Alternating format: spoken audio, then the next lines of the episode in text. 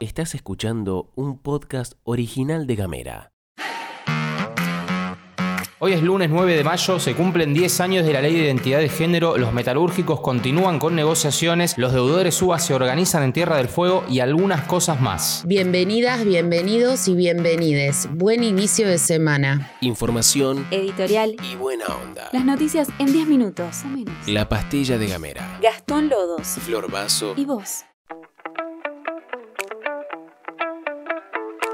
La semana pasada te contamos sobre el paro por tiempo indeterminado que anunció la UOM en las fábricas de Río Grande, pero en las últimas horas hubo novedades porque el Ministerio de Trabajo dictó una nueva conciliación obligatoria y hoy al mediodía se llevará adelante la primera audiencia para que las partes se sienten a negociar. Si bien desde el sindicato metalúrgico acatan la medida, las asambleas de trabajadoras y trabajadores que se llevaron adelante el sábado decidieron que volverán a ocupar los puestos de trabajo pero sin producción. También decidieron que dejarán las carpas de protesta en cada una de las empresas hasta tanto reciban la oferta salarial que están esperando.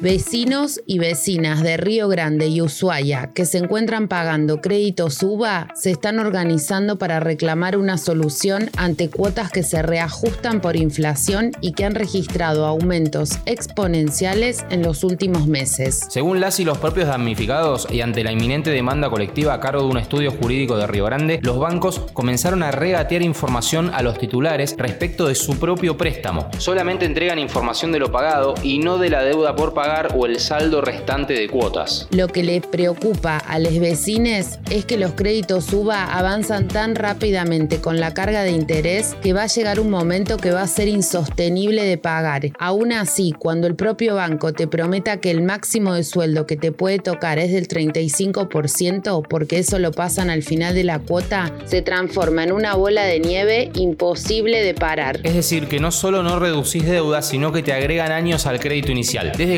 nos comunicamos con Noelia Manglin, quien adquirió un crédito UBA en 2018 y esto fue lo que nos contó.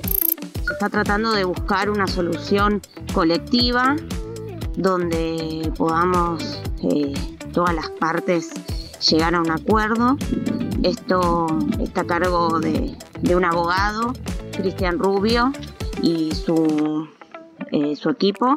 Estamos esperando que la presentación de todos los papeles de las aproximadamente, si no me equivoco, son 162 familias en toda Tierra del Fuego. Esperamos que esto salga a favor de todos, sabemos que va a llevar un tiempo, pero había que comenzar porque es descomunal eh, lo que aumenta mes a mes, eh, tanto la cuota como la deuda que adquirimos.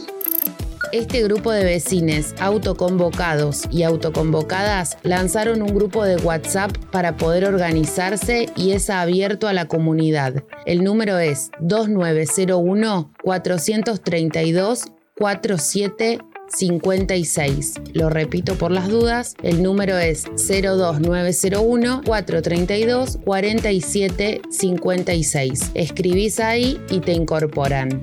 A partir de este fin de semana, a través de un decreto presidencial, entró en vigencia el sistema de scoring, que descontará puntos en la licencia nacional de conducir por infracciones. Este nuevo sistema nacional brinda una base de 20 puntos a cada conductor y conductora. En la medida que comete infracciones, se van descontando puntos hasta alcanzar la inhabilitación. Antes de eso, se prevé que puede haber una suspensión del carnet que, ante la acumulación o reiteración de infracciones, podrá ser de 60 días. Después de eso, si seguís descontando puntos, fuiste. A partir de ahora, cada provincia tiene un plazo de 60 días para instrumentar la aplicación según la normativa local e incluir el scoring a todas las categorías de licencias. Hoy se cumplen 10 años de la sanción de la Ley de Identidad de Género, una ley que marcó un hito en la lucha travesti trans en el país. El 9 de mayo del 2012, con 55 votos a favor y una abstención, el Senado de la Nación aprobó esta ley que le cambió la vida a cientos de personas. Vamos a repasar algunos números. Según un informe difundido por el Registro Nacional de las Personas, el RENAPER y la Dirección de Población del Ministerio del Interior, desde la sanción de esta norma en Argentina, 12.655 personas obtuvieron su DNI conforme al género autopercibido. Actualmente, 26 de cada 100.000 habitantes tienen el documento de identidad rectificado acorde a lo que plantea esta ley. De las personas vivas que rectificaron su DNI, el 61,98%, casi 62, optó por la categoría mujer y el 35,15 eligió la opción varón. La población que realizó ese cambio se caracteriza por ser joven adulta y el promedio de edad actual es de 33 años. El informe también indica que entre las personas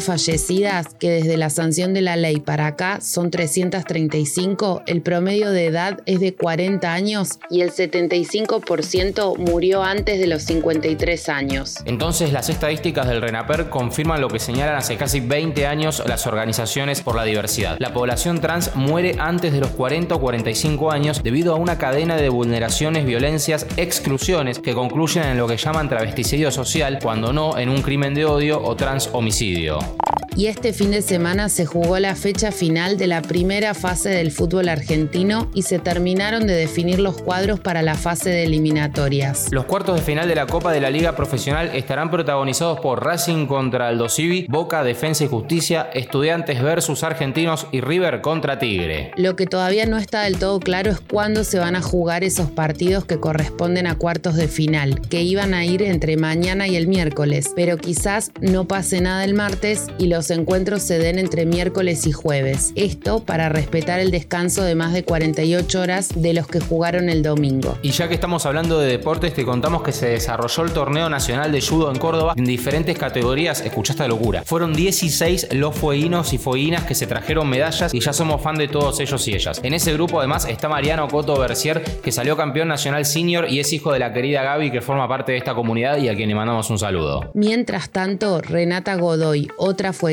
Crack llegó al podio de los Juegos Sudamericanos de la Juventud 2022 al obtener la medalla de plata en las pruebas de atletismo de 400 metros con valla. Gamera es un medio multiplataforma pensado para vos. Mándanos un mensaje de WhatsApp al 549-2901-502990. Recibí nuestros contenidos en tu celular y hablemos distinto.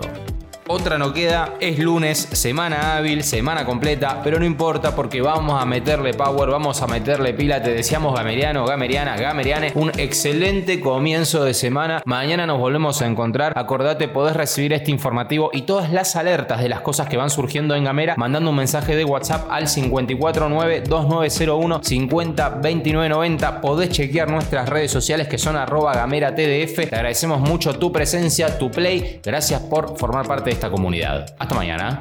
Esto es todo, amigues.